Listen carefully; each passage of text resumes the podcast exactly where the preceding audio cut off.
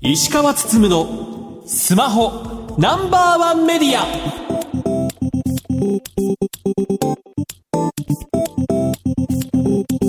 皆さんこんばんは。石川つつむのスマホナンバーワンメディア。パーソナリティスマホ携帯ジャーナリストの石川つつむです。アシスタントの松代ゆうきですこの番組は最新情報から役に立つ情報までスマートフォンと携帯関連商品の幅広い情報を発信する番組です。えそして私は今週もまたリモートでの参加となります。よろしくお願いいたします。はい。まあ夏本番だったりもしますけどもあの NTT ドコモがまあ春ぐらいにまあネットワーク品質が落ちているので改善をしますよと。まあ夏までには何とかしますよという話をしていたんですが、夏本番となってね、あの、ようやく改善のめどが立ってきたという話をドコモとしては先日していました。で、基地局を建てられればいいんですけど、そうは言ってもね、場所の確保から交渉までね、そういったことには時間かかるので、まずはね、その電波の飛び具合とか、端末のつながり具合とかを微調整していくという作業をしていたようです。で、これね、実際にそのドコモのそのアンテナの微調整を遠隔で操作するためのパソコンの画面っていうのを見させてもらったんですけど、まあびっくりするぐらいに超アナログと言いますか、これまさにね、こうアナログというかまあ職人技なんだろうなと。ドコモってね、周波数帯、まあいろいろと持ってますけど、その周波数帯別に切り替えられるようなメニューがあって、パソコン上のね、画面でね。で、それを、じゃあ 0. 何度そのチルト角を変えるみたいなことをやっていて、角度を微妙に変えることによって、まあ、つながりやすさを変えていくですとか、まあ、それね、全部周波数によってね、飛び方が違うので、まあ、そういったことをね、一つずつやっていくと。で、時にはね、街中に人を配置して、まあ、その人がチェックして、まあ、どんだけつながりやすくなるかということをやってるというふうなことを言ってました。タキアリアも言ってたんですけど、やっぱりこういったね、電波ものというのは結構ね、ほんと職人技だったりもするというところで、これをいかに自動化していくか、まあ、自動化して見える化して AI に任せられるようにするかというところがね、まあ、これから携帯電話会社やるべきことだったりもしますけども、まあなかなか大変なんだだろうなと。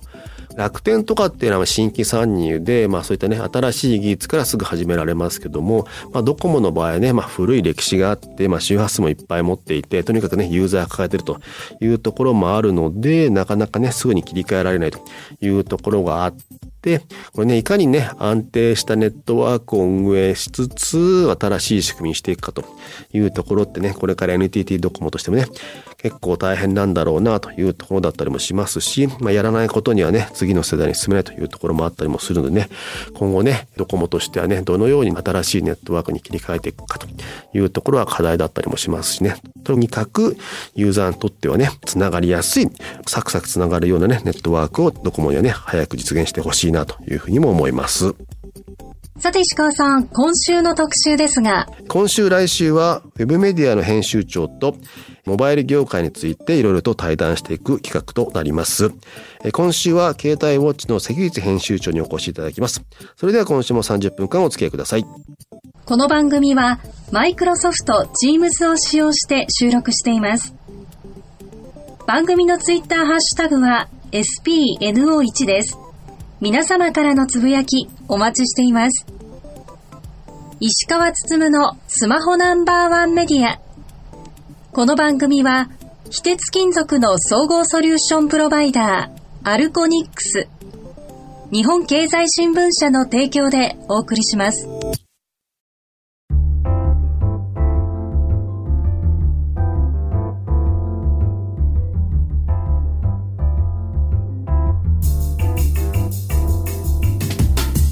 お聞きの番組はラジオ日経石川つのスマホナンバーワンメディア。それでは今週の特集です。モバイル業界メディア対談パート1携帯ウォッチ関口編集長編。今週と来週は年末年始の恒例となっているウェブメディアの編集長座談会出張版として2週にわたってお一人ずつお招きし対談形式でお話ししていただきたいと思います。今週は株式会社インプレス携帯ウォッチ編集長の関口聡さんです。関口さんよろしくお願いします。よろしくお願いします。よろしくお願いしますいつもは年末年始に携帯ウォッチと IT メディアモバイルの編集長と3人で話をしていましたが今回は1対1で今まで以上にじっくりとこういう話ができればと思います。というわけで改めまして瀬口さんよろしくお願いします。よろしくお願いします、はいまあ、いつもはね、あの、1年のニュース振り返ったりというところだったりもするので、なかなかね、じゃあ携帯ウォッチって媒体何なんだとかね、関口さんってどういう人なのかっていうところはね、触れずに来たので、まあ、今回ね、改めてそういったお話できればいいかなと思ってお呼びしたという感じでございます。はい、ありがとうございます。まず、関口さん、この業界、はい、何年ぐらいになりますか？お私、携帯ウォッチに入ったのが2002年の春ぐらいなんですね。はい21年経ちましたね。えらいことですけども。もうだからインプレスに就職してもうすぐ携帯落ちた感じなんですか、はい、そうですね。その前前職があって、はい、まあ、中途入社で入ってちなみに面接では全然違う媒体の面接だったんですけども入ってみたら「君ちょっと携帯ウォッチね」っていう感じで行かせていただいたと。そこから移動なしで21年間やっております。それってなかなかですよね。あんまり会社員さんで一つの媒体ずっとやり続けるってないですよね、ね、弊社インプレスの場合も紙の出版の方ですとか別の部署だと結構移動はあったりするんですが、うん。まるウォッチとついているシリーズの媒体については基本的にはもう専業でと。これうちのトップの意向でやっぱもう研ぎ澄ましていって他のメディアになんとか対抗していこうよと一番いい情報をお届けしていこうよっていうふうなポリシーでやってますね。それでいうとまあ配属になって例えば携帯というか通信業界にもともと興味があったというわけでもなかったないですね。まあ、もちろんちょうど2002年で i モードがそれなりにもう皆さんお使いになられていて、各社からそういったフィーチャーフォンがもう本当どんどんどんどん盛り上がっていく時期 i アプリでゲームができるようになっていった時期みたいなところだったので、まあ、なんか結構新しいもの好きではあったんですね。そのあたりは結構最先端のものに触れる面白さっていうところで通信とか携帯電話そのものには熱量って自分の中でどうだったんだろうって今振り返っても思いますけど、うん、その時代の波というか熱いものにどんどんどんどん引っ張られていったって感じしますね。ですよね。だってあの頃はもう端末メーカーもいっぱいあったし キャリアも競争しててキャリアの商品説明会もまあ結構頻繁、まあ、まだあの時はあんまなかったのかな。まだ結構リリースベースで出したりもしたり。そうですね。僕が入った頃っていうのはリリースは一応ウェブで出るようになって、うん、キャリアさんの広報の方にお電話して今からバイク便手配しますので紙焼きの製品写真をください。っていうような手配をして送っていただいてそれをスキャンして、え。ー、ウェブ用の画像にしたりとか。なるほど、ちょっとそれが切り替わっていくようなタイミングでしたねそこからデジタルに。ただまあその頃の新製品発表会とかっていうのはまあ製品があった上でそれに紐づくサービスもみたいな。製品とサービスをセットで発表するみたいな。そういう時期でしたよね。本当にたくさんいろんなサービスと必ずなんか新しい端末が出るんだったらこういう新しいものも価値も体験できますよというようなそういう時期でしたよね。ですよね。だから i モードじゃね、イージーウェブだった時には、まあこういうサービスできるからこの端末でみたいな感じでしたもんね。はいうん、関口さんこう振り返ってみて、はい。二十何年どのタイミングが一番暑かった暑かったですかね。20年振り返るとですね、一番ってやっぱりなかなか難しくてそうですねいくつかの説明会発表会はやっぱりこう古いものでもこうパッと思い出すものがあったりして、これは一番とかじゃなくて例えばなんですけど石川さんとご一緒させていただいたような会見だとちょっとネガティブな発表会でしたが PHS の DDI ポケットの整理をする時の説明会大手町であったの覚えてらっしゃいますかね？あのキャリアの方が説明するんじゃなくて、再生機構の方が説明会をやるっていう。はいはいはいはいはいはいなるほどね。ああいうものってやっぱり普段お付き合いがないところが主催されるような会見っていかにその場所へ潜り込むか。潜り込むっていうとあれですけどまあちゃんと正規のルートをねあの見つけ出して窓口にご相談して入れますかっていうようなことを詰めていくんですけども普段お付き合いがないとそもそもどこに連絡していいかわからないみたいなところもありますからそういうところが結構攻略していくみたいな快感は結構このメディア業をやってて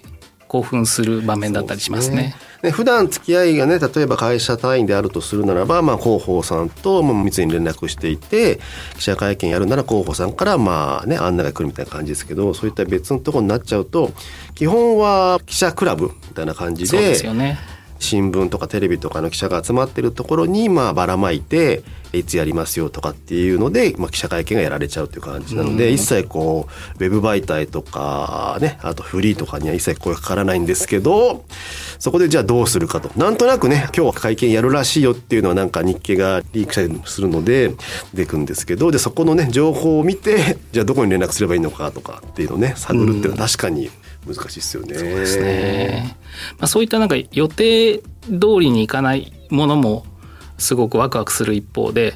ぱりまあ事前に予告が予告というか発表会この日にありますよただ行ってみたらもう想像だにしなかったものが発表されるようなことがもうあったりしてですね、まあ、そういったものの中で本当に一番鳥肌立って興奮したのって僕ポケモン GO の発表会だったんですよね。ハードウェアとか料金とかじゃないんですけど、まあ、その以前から、まあ、ポケモン GO を提供している企業さんナイアンティックさんっていうアメリカの、えー Google からスピンアウトしたところですけども、まあそこのゲームにちょっとハマっていて、うん。えーイングレスでしたっけ？そうですね。イングレスという名前で。情報ではい。なんか陣地取っていく陣地取っていく。はい。今も10年経ってもまだあの根強いファンがいるコンテンツなんですけどもそれをベースにポケモンさんとなんかナイアンティックが発表会をやると品川の会長だったんですけどもあそこにお邪魔してまあなんだろうと思って待ってた瞬間にドーンとロゴが出てきてこんな展開になったのかっていうのはやっぱすごくこうワクワクしましたし想像だにしていなかったのですごく興奮しましたし。やっぱ今でもそのスマホってリアルとデジタルをつなぐ、まあ、ちょうどハブみたいなポジションかなってのは思うんですけどもなんかその辺を実際にユーザーのリテラシーの高い低いとか関わりなくいろんな方が遊べるものとしてうん。今も根強く人気があるコンテンツの一番最初のところにお邪魔できたっていうのはすごく興奮した会見でしたねあれは。そうですよね。最近で言うとメディアが全く知らない中での発表会ってもう絶滅状態で まあそういったねあの発表するタイミングまで一切知られずにメディアをあっと驚かすっていうのはまあね我々としても興奮しますし、ね、そういう発表会がもっとあると楽しいなこう、ね、で戻るなって感じですよね。発表会関連で実際行ってみて予想外の展開になったのが2004年3年だったかな。お財布携帯の発表会はい。だったんですよね、はい。ドコモさんの主催で、まあ、もちろんその当時は事前の説明とかは確か受けてなかった、発表会で開示された内容をどんどんどんどん速報で上げていくっていう風な体制で進めていたんですけどもその前から取材をしていた人を介してその場で夏野さん今あのドワンをやってらっしゃいます、はい。角川ですね、あの夏野さんにその場で1対1でお話伺える時間がもらえる。10分15分ぐらいでしたけど、まあ、ちょうどあのモバイルスイカも出ていったけどもやっぱりこれがキラーアプリになりますかね？みたいなこと聞いたら「いや違うんじゃない」って言って「じゃあ何ですかね?」って言ったら「やっぱタクシーかね?」っていうような話を当時されていて。でその後ちょっと時間空いてから ID になったりとかタクシーで決済ができるようになったりとか、っていうふうにちょっと実際にその世界が広がっていくっていうのを目の当たりにして、まあ、お財布携帯絡みだと先ほどお話しした普段関わりがない企業として三井住友さんとか、うん JR 東日本さんとかも結構濃いめの取材をさせていただくことができたのでなんかモバイルとか、まあ、携帯電話スマホっていうものを軸に皆さんが使うような生活に浸透するサービスが出てくるタイミング見られたっていうのはすごく良かったですね。確かにこの業界ぐらいですよね。本当になんかモバイルしか取材してないけどなぜか取材対象が広がり世界広がっていくいろんな業界のことをねうん。クレジットカードのところもそうでしたし、うん。はい、それで言うとなんかそのモバイル以外で面白かった業界って何かありますか？そうですね。小売量販店のお話とかはやっぱり一番やっぱりなんですかね普段利用するお店とか、うん。あの街中にあるでっかい、えー量販店さんとかでまあああいったところでもう今となっては当たり前かもしれないですけども当時ドン・キホーテさんがキャッシュレスを入れますと。ただその時はインバウンド特に中国からの方が多かったので WeChatPay に対応するっていうようなお話だったんですね。56年前の話なんですけど。でやっぱりもう売り切りっていうんですかね。こうお店の方にとっては顧客接点お客様とのお付き合いってメールを出したりとかいくつかの手法がある中で、まあ、WeChatPay みたいに決済手段とコミュニケーションツールが合体しているものってなると実際にお店で買い物した方に対して後からキャンペーン情報を配信したりとかっていうのがやっぱりすごくやりやすいと、動線を作りやすいっていうんですね、これはやっぱスマホが介したおかげで進むすごいいい例だっていうので結構面白かった記憶がありますね。そうだからこの業界から取材していくとやっぱりそのスマホ決済ってそこが肝だなってっていうのがだんだん見えてくるじゃないですか。うん、LINE も結局その LINE っていうコミュニケーションツールと決済が紐づくことによって、まあ、お店とユーザーがつながっていくっていう感じだったりもするので、だそこが重要だっていうのは分かるんですけど一方で一般媒体新聞とかっていうのは単にもじゃあ決済手数料いくらなんですかとか、うん、使える店舗何店舗なんですかっていうところでなんか優劣を決めようとするから、うん、その見方ってちょっと違うんじゃないの？っていうのはこうね い。やいやいやいやなんか、ね、書いてる身からすると感じるってところはありますよね。ね。だからそれで言うと結構自分も悩みなんですけど、はい、この業界長く取材してると、ええ、なんとなくこのサービスってダメだよなとか なんか見えてきません？こうしたらもっといいのにっていうのは多分作ってる中の人たちも取材する僕ら以上に当然中のこと構造を分かっているのでこうなったらいいのにとかっていうのはね検討の段階議論の中ではきっと取り上げてるんだと思うんですけど、うん、なんかできなかった理由とか考えると、うん、なんか質問するのもなんかちょっと難しいんですよねやっぱりみたいな感じでちょっと思っちゃって。うん。ねなんかそういう悩ましいというか、まあ、いろんなものを自分ね取材してきたがゆえになんとなくこれってまあみんな頑張ってサービス作ったけどこけそうだなっていうのがなんとか分かったりとか過去これ見たことあるよなっていうのがあったりとか。はいはい、はい、でそれを可能性があるように書くのもどうなのかなみたいな感じもして。そうです、ね、ただ一方でなんかあんまり知りすぎたがゆえになんか新しいチャンスを潰してるような気もしててそうですね、うん、なんかその辺こう悩ましいなと思って新しいチャンスはもっと伸ばしてあげなきゃいけないなと思いつつ、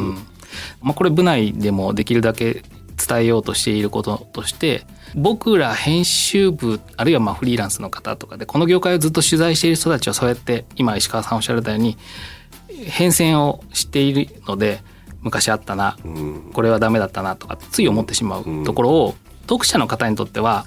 本当にその手の情報に接する一番最初のタイミングかもしれないん。ですよね。そうなるとなんかこれは多分石川さんのような立場ではなくて僕ら媒体読者の方と企業と事業者をつなぐ間に立つ立場なので、まあ、割とファクトだけを伝えるあんまりこう過去のあれこれみたいなものを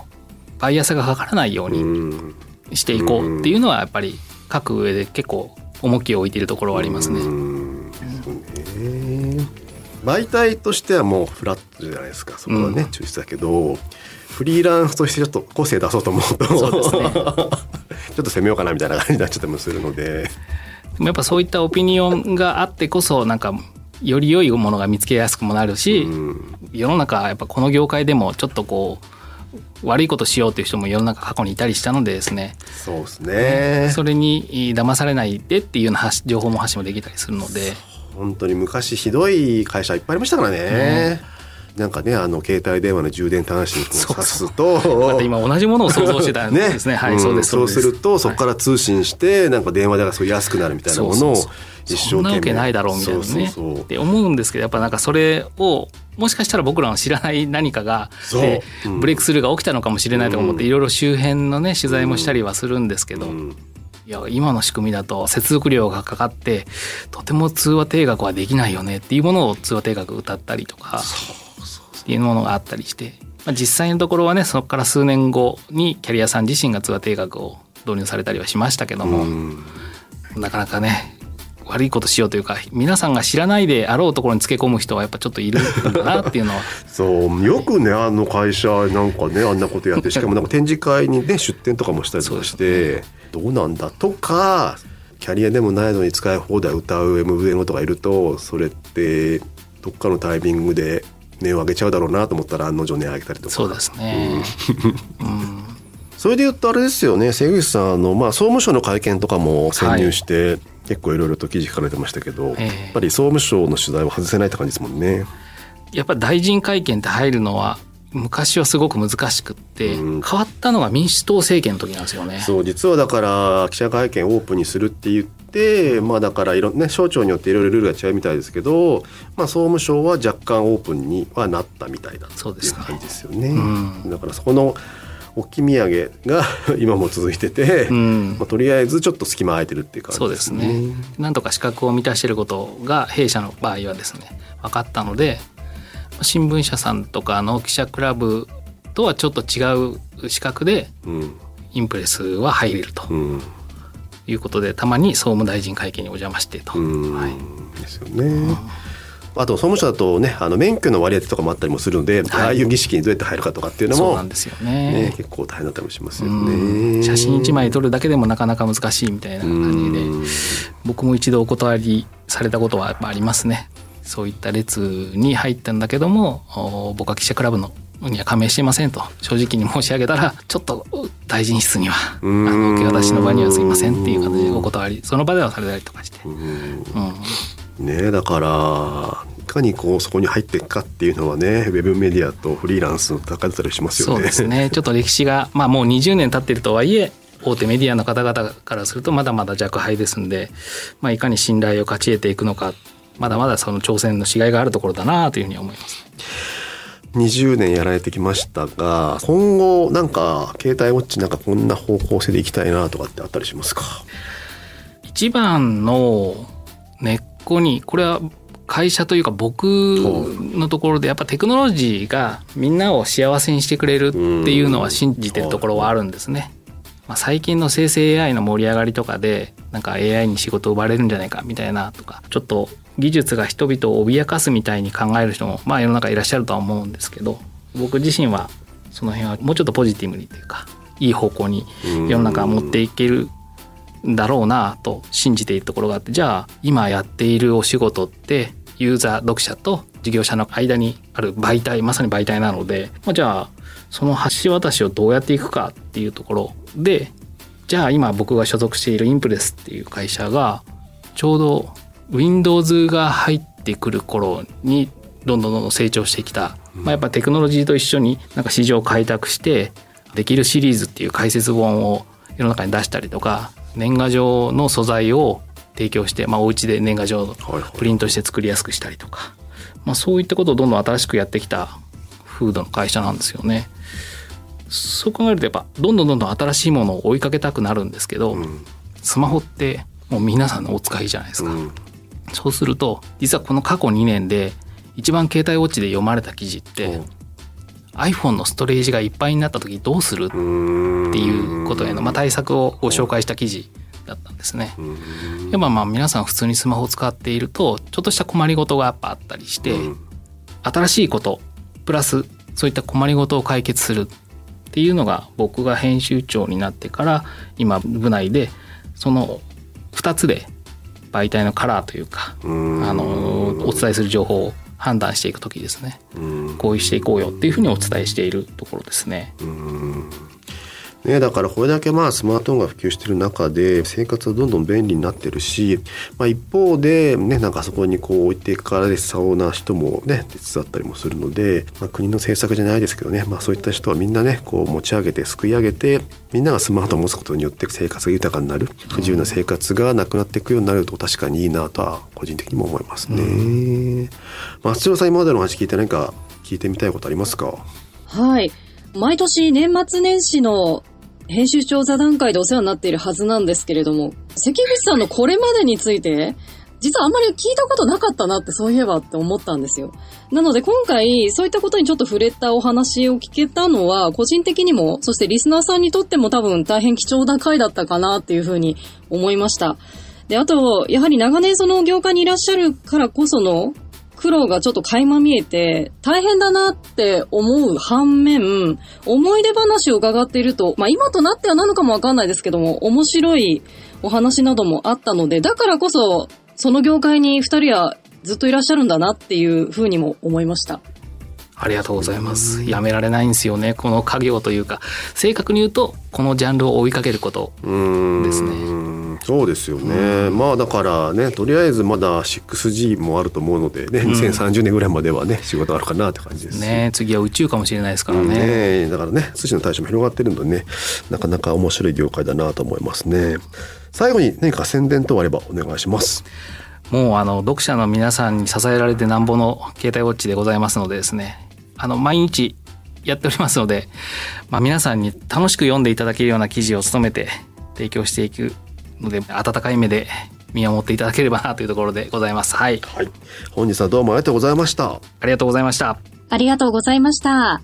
本日のゲストは、携帯ウォッチ編集長の関口聡さんでした。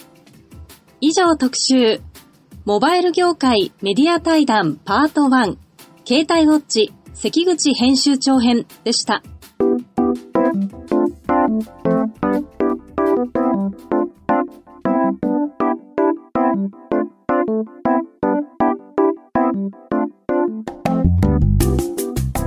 石川つつむのスマホナンバーワンメディアエンディングです。番組では皆さんからのご質問、情報などをお待ちしています。番組サイトは検索エンジンでスマホナンバーワンメディアとカタカナで検索してください。ラジコではタイムフリーで放送から1週間、いつでも無料でお聴きいただけます。さらに、音楽ストリーミングサービス、Spotify でもこの番組をお楽しみいただけます。また、Twitter のアカウントは、spno1 media spno1 メディアです。ぜひフォローしてください。石川つつむのスマホナンバーワンメディア。この番組は、非鉄金属の総合ソリューションプロバイダー、アルコニックス、日本経済新聞社の提供でお送りしました。さて石川さん、来週ですが、IT メディアモバイルの田中編集長にお越しいただきます。この番組は、マイクロソフト Teams を使用して収録しました。